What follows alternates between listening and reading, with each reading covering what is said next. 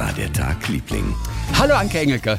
Hallo Christian Thees. So, herzlich willkommen zurück hier. Wir sind wieder, wieder mit Megasound heute. Nächste Woche haben wir wahrscheinlich wieder Telefon. Mich würde mal interessieren, ob das so schöner ist oder ob wir. Das können uns doch die HörerInnen sagen, ja, bitte. Ob wir uns da professionalisieren. Oder, Oder ob das Schrott ist, Na, viele ne? haben auch gesagt, irgendwie, oh, das ist so, das Telefon, das wirkt so wie aus dem Leben halt, weißt du, weil man auch heutzutage noch telefoniert. Und deswegen, ähm, ja, wir werden das mal in Ruhe besprechen und äh, gucken mal, wie das denn ist. Also pass auf. Sina Flottmann hört uns. Meistens, Sina ist 24, während sie im Labor sitzt und für ihre Doktorarbeit an Blasenkrebs forscht. Und auch auf dem Weg dahin. Und zurück. Und beim Einkaufen. Kai hat uns letztes Mal geschrieben, K-A-Y. Wir wussten nicht, ob Mann oder Frau. Ja, genau. Äh, und äh, äh, Kai hört uns ja immer auf äh, doppelt oder mit 1,4-facher Geschwindigkeit, damit er mehr unterkriegt oder sie.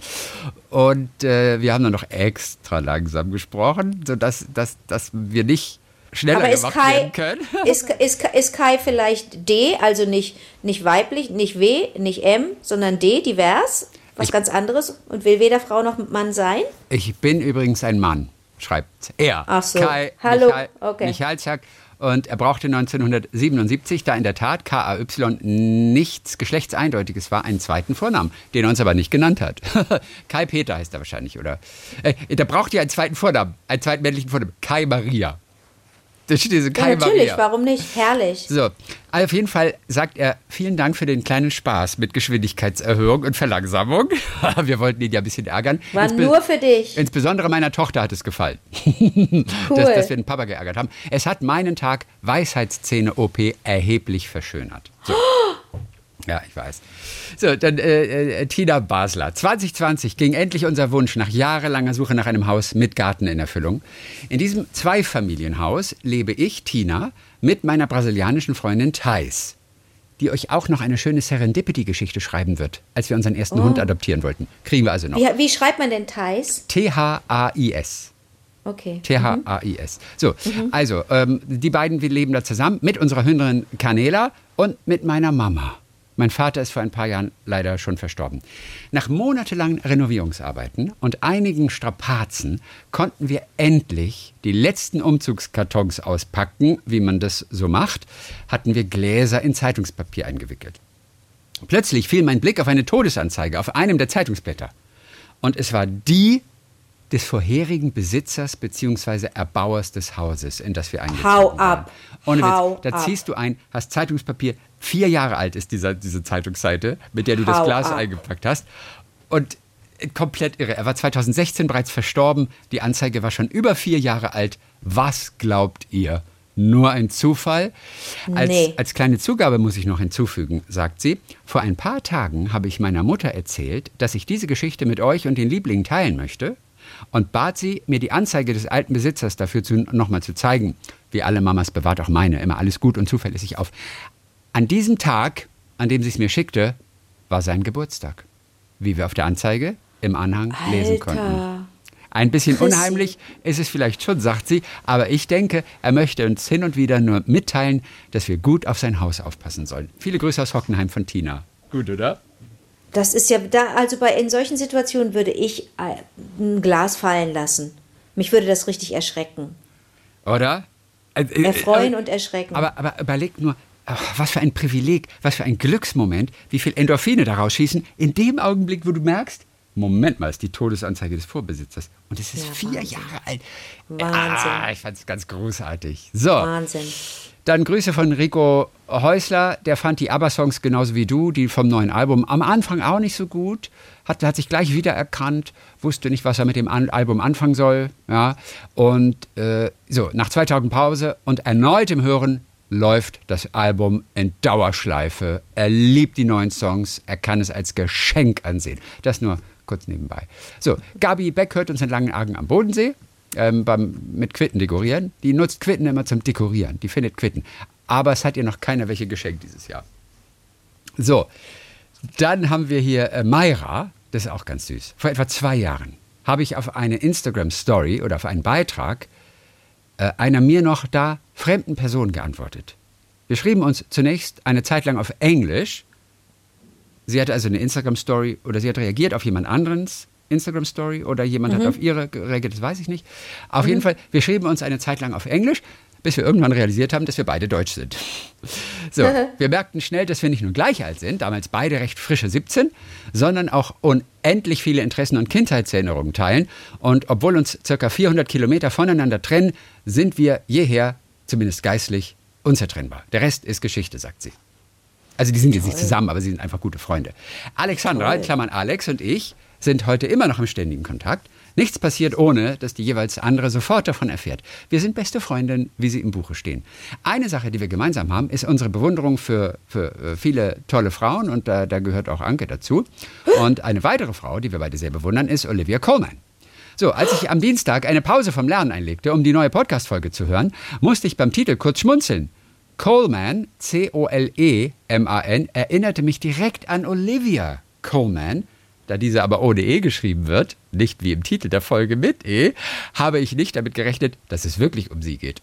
Ich habe den Namen falsch geschrieben. Du hast den falsch geschrieben, Chrissy. Mhm, das, ich. ja, das, das ist mir früher auch passiert. Mhm. Ja, trotzdem überlegte ich kurz, ob ich Alex einen Screenshot vom Folgentitel schicken sollte, weil sie beide ja sowohl dich als auch Olivia Coleman so toll finden, um meinen Gedankengang mit ihr zu teilen. Da ich aber dachte, dass sie in einer Vorlesung sitzt, sah ich davon ab. Keine zwei Minuten später bekomme ich ein Foto von Alex zurückgeschickt. Nein. Es war ein Screenshot der neuen Episode mit den Worten, kurzer Schock, aber es ist ja Coleman mit ohne, äh, mit ohne E. Wir hatten also genau den gleichen Gedanken, zur gleichen Zeit, an zwei komplett verschiedenen Orten und ohne vorher über die Folge gesprochen zu haben. Wow. Genau. Und als wir dann merkten, dass es in der Folge tatsächlich um unsere Olivia Coleman ging, da beschloss ich euch sofort zu schreiben. Ja. Ganz kurz, Chrissy, glaubst du, man spricht sie dann ein bisschen anders aus? Mit einem E würde man Coleman sagen und vielleicht ohne nur Coleman? Und das ist eine sehr gute Frage. Ist es Coleman oder Coleman? Ich, Dann müsste man, ja, ich glaube, sie heißt Coleman. ach, sie nicht heißt Coleman. Sie heißt gar nicht Coleman, sie heißt Coleman. Okay, ich glaube, dass du recht Ne? hast. Ja. Ja.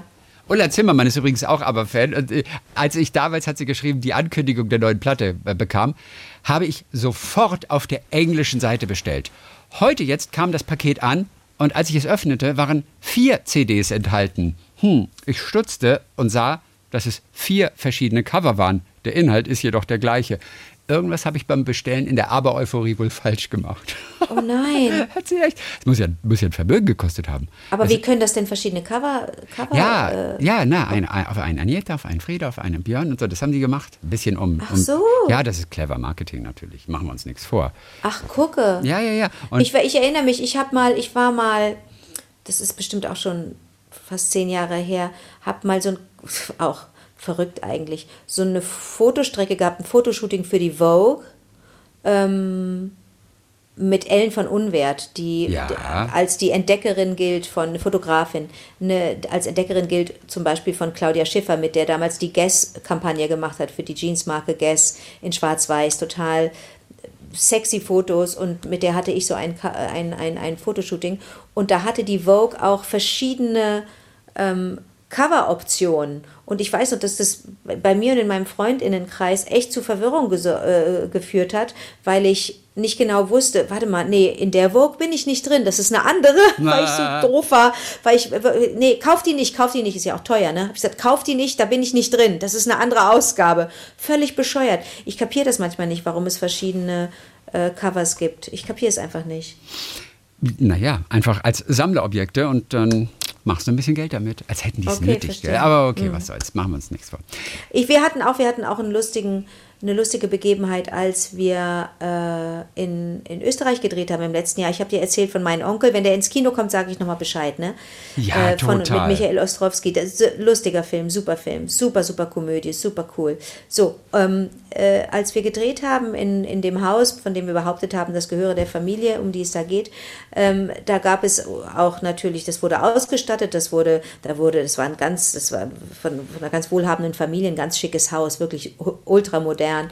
Und da wurde natürlich ein Teppich verlegt, ne, damit wir nicht den Boden äh, äh, verschmutzen oder beschädigen, ne, weil wir da ein Filmteam äh, ist nicht, nicht unbedingt immer, kann nicht immer so vorsichtig sein, wie man sich wünscht. Ne? Wenn man ein Filmteam reinlässt in die eigene Wohnung oder ins eigene Haus, dann kriegt man ganz zu Recht pro Drehtag eine ganze Monatsmiete. Also und dann und dann sperrt man am besten das gute Geschirr weg, ne? Und und die guten Möbel, die tut man in einen Raum und den schließt man ab und so weiter. Und äh, dann wurde, das, wurde dieses Haus natürlich komplett neu ausgestattet äh, von, den, von den Szenenbildnern und den RequisiteurInnen und das war ganz toll. Und äh, da standen dann andere Objekte in den Regalen und so weiter und unter anderem waren da auch Stapel von Zeitschriften. Und ich muss in einer Szene alles aus dem Regal rausrupfen, ne, weil ich so einen Wutanfall habe und hab, da waren auch verschiedene Ausgaben der Vogue und ich rupfe da eine Vogue raus und die fällt auf den Boden, schlägt auf und da bin ich zu sehen. Das war diese zehn Jahre alte Ausgabe von mir in irgendwelchen engen Klamotten, weißt du, mit irgendwelchen Hasenohren auf dem Kopf. Das, das war ja auch nicht normal, oder? Nee. Da sehe ich mich da, da sehe ich mich da selber und denke so, nee, das kann ja jetzt nicht sein, mitten in der Szene. War aber ganz, war eine schöne Überraschung und da hat sich dann später auch aufgeklärt, dass natürlich, das, das, das, ich glaube, das wussten die, das wussten die AusstatterInnen und die RequisiteurInnen, dass dieses Heft dabei war. Das war ganz lustig. War ein kleiner Gruß an mich, glaube ich. Kleiner Gruß aus der Küche. Kleiner Gruß aus dem Universum. Genau. Dann haben wir Steffi Kübrich noch. Äh, Sie hat heute im Auto die Folge gehört, in der Sophia aus der Regenbogenfamilie, unsere Sophia, ihr Gedicht vorgetragen hat. So, Ja. und dann habt ihr über einen weißen Regenbogen gesprochen. Und als ich gerade so durch Instagram scrolle, sehe ich das Bild von SWR 3. Ist das vielleicht der weiße Regenbogen, der gemeint ist? Er nennt sich wohl Nebelbogen. Das Bild musste ich euch sofort schicken. So, äh, äh, ich könnte dir das auch mal gleich schicken. Hast du schon mal einen Nebelbogen gesehen? Das sieht Nee. wirklich aus wie so ein weißer Regenbogen. Und möglicherweise ist es tatsächlich so etwas. Also wir tun es auch in dem Blog auf vivadertagliebling.de. Okay. Da stellen wir dieses Bild hin, sodass alle sich das jetzt angucken können. Lukas Okay. hilft uns da ja, Lukas Liebling, und er wird es auch machen. Ich habe dir das jetzt gerade einmal mal losgeschickt, dann kannst du dir dieses Post kurz angucken. Es ist Kann ich das jetzt, obwohl wir jetzt Ach so, verbunden sind ja, wir über sind über, über deinen Laptop verbunden. Ich weiß, ja, parallel kannst du das sicherlich. Ehrlich? Ja, da bin ich relativ sicher. ich totalen Schiss. Okay, mache ich jetzt. Okay, jetzt kann ich euch bei Mails gucken. Bei Mails gucken. Und nebenbei erzähle ich kurz noch, was Steffi noch geschrieben hat für unsere. Äh, Oh, sieht das schön aus, aber ich sehe in dem Bogen Farben. aber, aber es ist ein Nebelbogen wohl. Das sieht aber toll aus. Ja, es sieht aus wie so ein weißer Regenbogen mit anderen unterschiedlichen Grau-Weiß-Schattierungen. Aber es ist wie so ein weißer Regenbogen. Ich habe das noch nie gesehen in meinem Leben.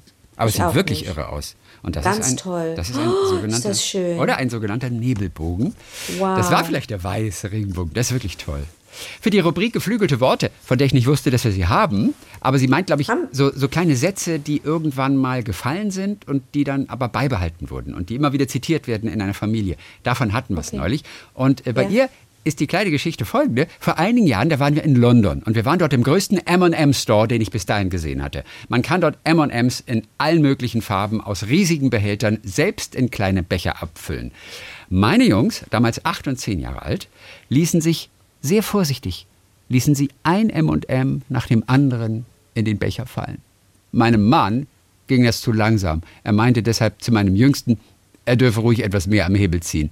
Der Große griff das sofort auf und rief, volle Pulle, woraufhin sein kleiner Bruder kräftig am Hebel zog und sich die M&Ms in einem riesigen Schwall über den gesamten Boden verteilten. Oh nein. Wie peinlich, oder? Und da frage ich mich, was Ja. ist damit passiert? Mussten sie die bezahlen? Oder ist jemand gekommen und hat die einfach zusammengewischt? Hat sie wieder reingetan? das wahrscheinlich nicht. Ähm, ich, das hat sie nicht geschrieben, leider. Seither gilt bei uns stets die Devise volle Pulle, wenn einer aus der Familie etwas zögerlich ist. Süß, gell? So Okay, kleine, kleine. Familieninsider. Okay. Kleine Familieninsider. So, dann ähm, hat jemand hier noch, und das ist Stefan Hockers Obstadt Weiher, sein Lieblingsgedicht auswendig gelernt. Und es ist das Reiselied von Hermann Hesse. Oh. Beginnt nur, ich lese nur die ersten Zeilen vor. Ja. Sonne, leuchte mir ins Herz hinein. Wind, verweh mir Sorgen und Beschwerden. Tiefere Wonne weiß ich nicht auf Erden, als im Weiten unterwegs zu sein. So beginnt dieses Reisegedicht. So, und er sagt, diese erste Strophe davon, die steht auf einem Fachwerkhaus in Salzwedel. Auch das Bild stellen wir in den Blog, wer sich's angucken mag. Bei meiner Deutschlanddurchquerung mit meinem alten Rennrad habe ich den Schriftzug entdeckt. Wegen der großen Hitze im August 2015 war ich schon fast dabei aufzugeben. Aber dieses Gedicht hat mir neuen Schwung verliehen und ich konnte meine Tour bis zur Ostsee fortsetzen. Danach habe ich das Gedicht auswendig gelernt und es hat mir schon oft gute Dienste als Motivator geleistet. Auch wenn mal wieder ein ungebetener Anruf, zum Beispiel angebliches Microsoft Call Center, abgewimmelt werden muss, fange ich an, es lautstark zu rezitieren, dann wird meine Laune gleich besser. Wa- Warte mal, wenn einer anruft, wenn jemand anruft, dann spricht er dieses Gedicht in den Hörer? Nee, dann, dann macht er das für sich selber, um sich selbst zu motivieren. Einfach für ihn ist es eine Motivation. Genau wie es damals Motivation war, um weiter durchzufahren. Nicht die Radtour abzubrechen in dieser Schweinehitze, sondern er ist dann noch hier von Salzwedel noch bis an die Ostsee weitergefahren, weil ihm dieses Gedicht Schwung verliehen hat. Und deswegen Ah, ist es so hab- zur okay. Eigenmotivation. Okay, ich dachte nur, manchmal bekommt man ja Anrufe und man weiß genau, das ist eine Nummer, die man nicht kennt und da geht es nur darum, irgendwie jemanden so lange wie möglich am Telefon zu halten und es ist nicht mal eine seriöse Umfrage und dann einfach dieses, dieses, ähm, dieses Gedicht rezitieren. So hatte ich das gar nicht gesehen. Ich dachte tatsächlich, er, er würde einfach nur, weil, weil jemand ihm Zeit gestohlen hat, dass er danach für sich einfach nochmal so zur Motivation das aufsagt. Ah. Okay. Aber weißt du was? Du hast völlig recht natürlich mit deiner, mit deiner Interpretation. Oder? Während jemand ihn zutextet, hört er gar nicht hin und sagt sich dieses Gedicht auf.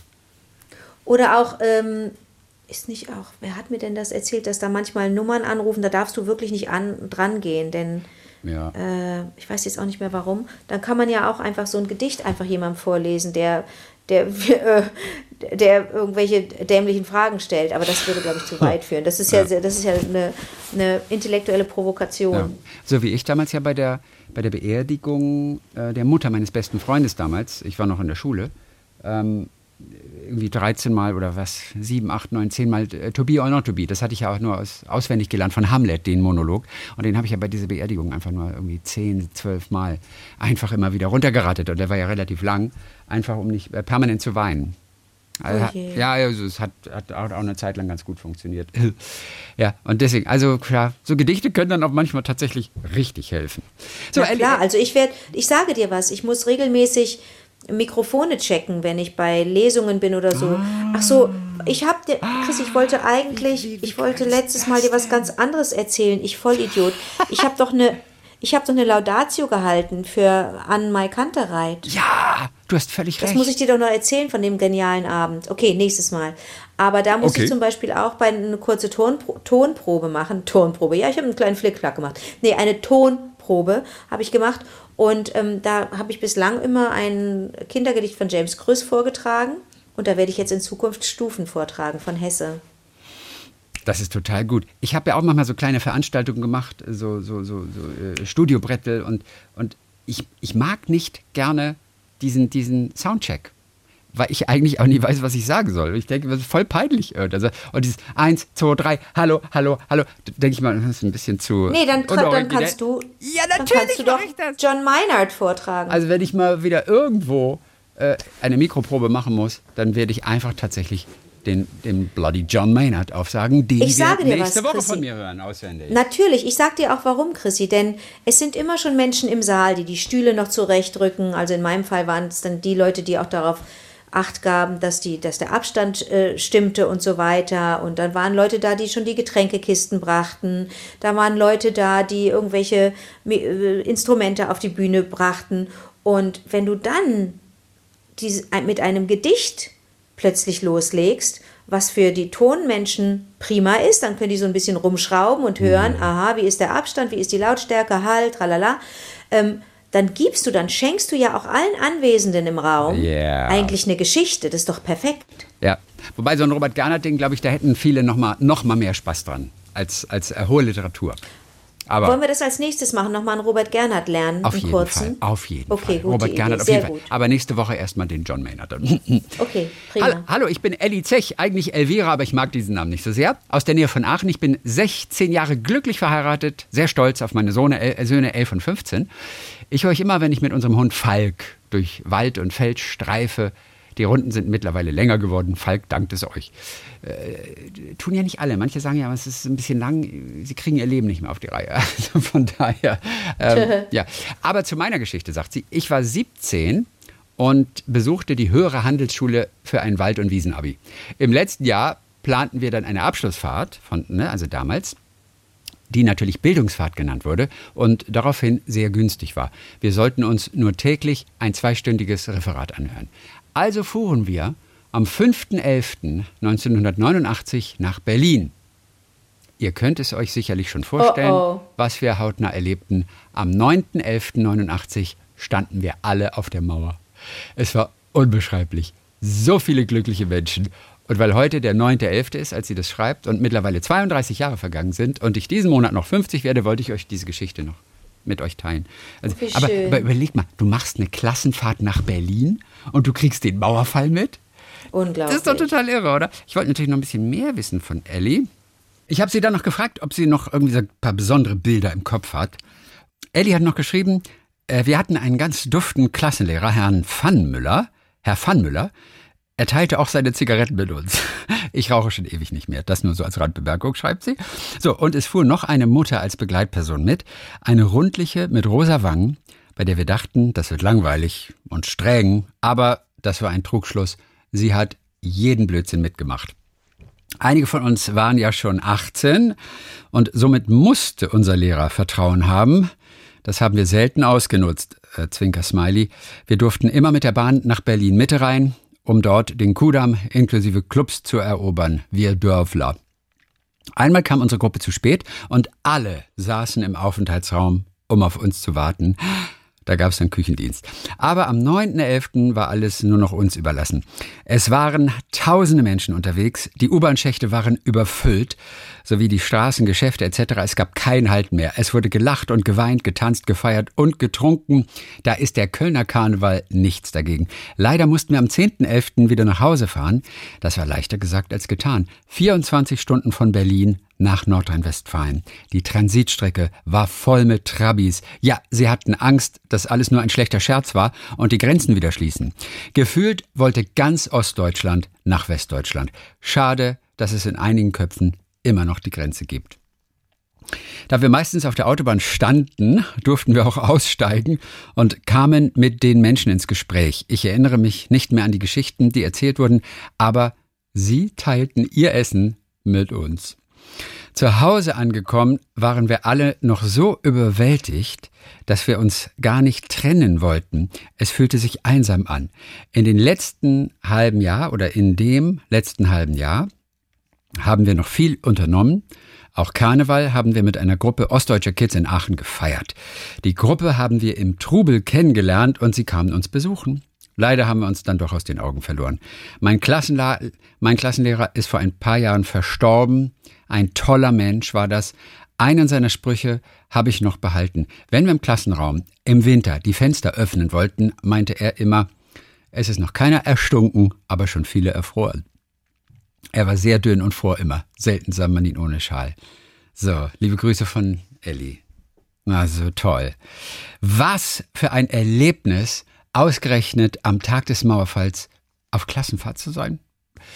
Ann-Kathrin, 33, wohnt seit vier Jahren in Hamburg, arbeitet als Sozialpädagogin in der ambulanten Familien- und Jugendhilfe. Diese Geschichte hat etwas Magisches und Hoffnungsvolles, sagt sie. Der Verlust eines lieben Menschen ist immer mit viel Schmerz und Trauer verbunden. Als meine Oma im letzten Jahr 2020 mit 86 Jahren gesund und friedlich einschlafen durfte, wurde mir abermals bewusst, dass das Leben endlich ist. Plötzlich wurden so viele Dinge wieder ganz wesentlich wie Achtsamkeit, Dankbarkeit, Mitgefühl, Zusammenhalt, Familie. Meine starke Mutter begleitete meine Oma bis kurz vor ihrem Tod, wodurch, wofür ich ihr so unfassbar dankbar bin. Es war für mich nur schwer auszuhalten, wie sehr meine Mutter in der Zeit trauerte. So saßen meine Mutter und ich vor circa einem Jahr im November 2020 an einem regnerischen Tag kurz vor der Beerdigung zusammen am Küchentisch. Das Wetter hätte an so einem Tag nicht trüber und an unsere Stimmung angepasster sein können, als meine Mutter plötzlich sagte, wie sehr sie es sich wünschen würde, wenn die Sonne scheint, während die Urne meiner Oma in die Erde herabgelassen wird. Das Wetter sah an diesem Tag nun wahrlich nicht nach Sonnenschein aus. Nach der Trauerrede, in der meine Oma von der Pastorin so wundervoll als wunderbarer Mensch gewürdigt wurde, ging es zu dem Ort, wo die Urne herabgelassen werden sollte. Es war immer noch sehr trüb und bewölkt, aber es hatte aufgehört zu regnen. So standen wir da lauschten den letzten Worten der Pastorin an diesem Tag, als schließlich die Urne vorbereitet wurde, um sie herabzulassen. In dem Moment öffnete sich plötzlich die Wolkendecke und fast wie selbstverständlich zeigte sich die Sonne. Die warmen Sonnenstrahlen bahnten sich den Weg zwischen den Ästen des Baumes, der vor uns stand, und erreichten unsere Gesichter und noch viel mehr unsere Herzen. In dem Augenblick spürte ich so viel Wärme und Dankbarkeit und freute mich für meine Mutter, dass ihr großer Wunsch in Erfüllung ging. Und dieser so emotionale und schwere Moment mit dem wärmenden, dankbaren Gefühl zum Abschluss kam und nochmals das Leben meiner Oma würdigte, aber auch all das, was meine Mutter für meine Oma in den vielen Jahren getan hat und in denen sie für sie da war. Vielleicht mögen nun Äh, viele mögen jetzt vielleicht von einem Zufall sprechen. Für mich aber war es viel, viel mehr als das, denn es war einfach nur magisch. Diesen wunderbaren Blick, Augenblick, den kann man sich auch richtig gut vorstellen, oder? Ja. Oh. Und dann hat sie aber noch eine Geschichte, ähm, für die wir vielleicht jetzt keine Zeit haben. Auf jeden Fall, sie hat dann irgendwann mal, sie hat die Oma, ähm, haben wir noch Zeit dafür? Okay, dafür haben wir noch Zeit. Auf dem gleichen besagten Friedhof liegt meine andere Oma, seit vielen, vielen Jahren, die sehr früh verstorben ist. Ich durfte sie nie kennenlernen. Ich erinnere mich sehr gut daran, dass wir früher, als mein Bruder und ich noch sehr klein waren, häufiger mit der Familie auf dem Friedhof gewesen sind, um dort die verstorbenen Familienmitglieder zu besuchen, eben auch meine Oma, die ich nie kennengelernt habe. Als ich mich damals mit 20 dafür entschied, für ein Jahr als Au pair in die USA zu gehen, verspürte ich das Verlangen, meine Oma vor meiner Abreise auf dem Friedhof zu besuchen. Zu dem Zeitpunkt war ich seit Jahren nicht mehr im Grab gewesen, vielleicht waren sogar 15 Jahre vergangen. So, lediglich aus meiner Erinnerung heraus machte ich mich schließlich auf die Suche nach dem Grab und ich hatte die Erinnerung, dass das Grab in der letzten der Reihen gewesen sein muss, da direkt hinter dem Grab ein Maschendrahtzaun kam und dahinter nur noch ein Wald zu sehen war. Zudem orientierte ich mich an einem Blumenkübel, der vor dem Grab stand, den mein Opa jedes Jahr ganz liebevoll mit den schönsten Blumen bepflanzte. So, so machte ich mich also auf in die Richtung, wo ich das Grab vermutete nach ein paar Minuten Suchen verlor ich aber die Hoffnung, das richtige Grab zu finden, zumal in der Zwischenzeit noch viel mehr Gräber hinzugekommen waren, sodass sich der Platz vermutlich auch vergrößert hatte und sich das Grab meiner Oma nicht mehr in der letzten Reihe befand. Ich war sehr traurig darüber, das Grab meiner Oma nicht gefunden zu haben, aber es schien nach so vielen Jahren und aufgrund meiner verschwommenen Erinnerung einfach schier unmöglich. Somit entschied ich mich wieder auf den Heimweg mich zu machen und ging in die Richtung des Hauptweges, als mich plötzlich das Gefühl überkam, mich doch noch einmal umzudrehen. Und als ich mich herumdrehte, blickte ich direkt auf das Grab und den Grabstein meiner Oma. Oh mit nein. dem bekannten Blumenkübel davor stehen, welches ich so sehnsüchtig gesucht hatte, und brach plötzlich in Tränen aus. Dieser Moment hat mich so überwältigt, weil es einfach so unmöglich schien, dass ich das Grab finden würde. Und dann fand ich es genau da, wo ich es am wenigsten erwartet hatte. Und dennoch wurde meine große Sehnsucht erfüllt. Ein Zufall? Fragezeichen? Ich glaube nicht. Ja, und ich glaube, jemand, der irgendwo mal was auf einem Friedhof gesucht hat, selbst auf einem kleinen Friedhof, ich glaube, der weiß, wie, wie unmöglich diese, dieses Das Unterfangen stimmt. einem erscheint. Ja, ja, ähm, ja. Und gerade wenn 15 Jahre vergangen sind und der Friedhof sich verändert hat und so weiter. Aber wir können diesen Moment auf jeden Fall total mit dir mitfühlen, an Kathrin. Ähm, wirklich schön. So, komm mal, zum Schluss haben wir noch haben wir noch hier äh, äh, Petros Falla aus den Fidschi-Inseln, der uns darüber hört. Das war so Yes. lustig. Dieses Mal sagt der Talano aus der Hauptstadt Suva, äh, die sich auf der größten Insel der Fidschis, Viti Levu, befindet. So, nachdem ich praktisch vier Jahre lang in einer Corona-freien Blase auf abgeschiedenen Inseln im Süden der Fidschi-Inseln gelebt habe, sozusagen ohne Maske oder Social Distance und auch ohne die Möglichkeit, den Ort zu wechseln, da alle Verbindungen zwischen den Inseln lange Zeit eingestellt waren, darf ich mich jetzt als Covid zugehörig fühlen. Nur so viel in den heißen Tropen eine Maske zu tragen, ist echt nicht kuschelig. Und die Hauptstadt ist bekannt für ihre sehr hohe Luftfeuchtigkeit, wie Sauna mit geschlossenem Motorradhelm. Suva ist die größte Stadt in der Südsee, ungefähr 200.000 Einwohnern. Und ich springe mal ein bisschen vor. Touristen verirren sich da sehr, sehr, sehr selten dahin. Der Trubel ist äh, zu groß und die verheißungsvollen Sandstrände befinden sich an anderen Orten der großen und kleinen Inseln. So, trotz aller Warnungen und Vorhersagen meiner Freunde, Freundinnen, die dem abgeschiedenen Inseldasein frönen, habe ich mich in die Stadt sogleich verliebt. Ich konnte nicht anders. So, es ist, um das nochmal kurz zu sagen, es ist auch Sitz der Regierung da. Ähm, UN, UNICEF, Weltbank haben dort auch äh, Sitze. Es ist eine Verwaltungsstadt, gleichzeitig große Containerschiffe, Kreuzfahrtschiffe, die dort anliegen. Es ist auch Universitätsstadt für die umliegenden pazifischen Inselstaaten. Und das alles auf engstem Raume geballt. So, jetzt sagt er, äh, so sitze, also während in anderen großen Weltstädten das Gefühl aufkommt, dass viele Nationen aller Welt sich dort getroffen haben und es Chinatown, italienische Viertel und so weiter gibt, ist in Fidschi zu bewundern, wie sich diese EinwanderInnen auf engstem Raum auch tatsächlich vermischt haben. Es gibt keine Viertel, wo spezielle Volksgruppen leben. So sitze ich in meinem Lieblingscafé, und das wird dir gefallen, Anke, und von den 30 Anwesenden kommt scheinbar jeder aus einer anderen Nation oder ist nicht ist eindeutig, toll. ist nicht eindeutig Oh einer, no. einer Kultur zuzuordnen oder einer bestimmten Ja. Volksgruppe. So, und dann gibt es die Wow. Itaukai, das sind die indigenen FidschianerInnen, First Nation, und die eingewanderten InderInnen, die Ende des 19. Jahrhunderts von England als billige Arbeitskräfte auf die Fidschi-Insel gebracht wurden von der Kolonialmacht und die beide die größte Volksgruppen bilden. Beide leben ihre eigene und sehr ausgeprägte Kultur neben und miteinander. Gerade war Diwali, das hinduistische Lichterfest. Und ein indischer Freund hat mich in seine hinduistische Familie eingeladen und ich durfte mitfeiern. Natürlich wurde dabei vor allem in der von der jüngeren Generation, das traditionelle fidschianische Nationalgetränk Kava getrunken. Im traditionellen Indien unvorstellbar, da es leicht berauschend wirkt. Schon mal von gehört, von Kava? Das, da klingelt was bei mir. Was ist da, wonach schmeckt das denn? Ja, wenn ich das mal wüsste. Wahrscheinlich so. nicht, nicht nach Kava. Äh, nicht nach Kava. Aber ja, Kava. Guck, na, gu gucken wir, gucken wir ähm, auf jeden Fall gleich nochmal nach. Kava. Ich okay. guck's, ich guck schnell nach. Was soll's denn? Ich guck's schnell nach. Was da, vor allem, wenn es berauschend ist. Und also bei den Indern ist es irgendwie Kava, Rauschpfeffer genannt. Aus der Gattung Pfeffer, Pfeffer. in der Familie der Pfeffergewächse. Das also was Scharfes. Hm. Ja, wahrscheinlich schon. Okay. Kava. Äh, dann geht es weiter, das wird, ist ganz interessant. Aber genauso feierten viele traditionelle FidschianerInnen und indische Muslime und Chinesen, zumindest was die Dekoration angeht, dieses Fest mit Lichtdekorationen und Feuerwerk und so. Und für Weihnachten gilt das Gleiche. Denn es gibt diese unglaubliche Vermischung der verschiedenen Völker. Zum Beispiel die Mischung Fiji Europeans, der Name für alle Bleichgesichter. Diese Verbindung wird Kailoma genannt. Davon gibt es wirklich viele, da viele EuropäerInnen im 19. Jahrhundert nach Fidschi kamen. Die Verbindung von FidschianerInnen mit Menschen indischer Abstammung wird Half-Caste genannt. Die trifft Frau und Mann auch oft an. Dann gibt es noch die Verbindung von Fidschi-China, Fidschi-Korea, Fidschi-Japan und dann die polynesischen Einflüsse, die uns WestlerInnen mehr an die Menschen von Indonesien erinnern. Und das alles kunterbunt gemischt auf kleinstem Raume, nicht zu vergessen die Menschen aus dem Mikro- mikronesischen Raum, zum Beispiel den Solomon Islands. Alle nach dem gelebten Motto, Liebe kennt tatsächlich keine Grenzen und Nationen. Und ich kann mich gar nicht satt sehen an so vielen verschiedenen Gesichtern und dem unterschiedlichen Treiben in der Stadt. Als Bleichgesicht kommt man da eher langweilig rüber. Ist süß, oder? Man kann sich das so richtig vorstellen, wie das da, wie das da aussieht. Naja, so, das Lomaniani, sagt er noch. Herzliche Grüße, das ist Momo Pete, wie er sich nennt. Das ist sein fidschianischer Name. Den hat er von seinen fidschianischen Freunden bekommen. Denn Momo heißt Onkel, genauer Bruder der Mutter. Und Pete ist die Abkürzung von Petrus. So. Das ist lustig. Ist und dann lustig. heißt, und dann sagen wir doch Moche oder Moke oder so, auf Wiedersehen, weißt du noch? Ja, habe ich schon wieder vergessen.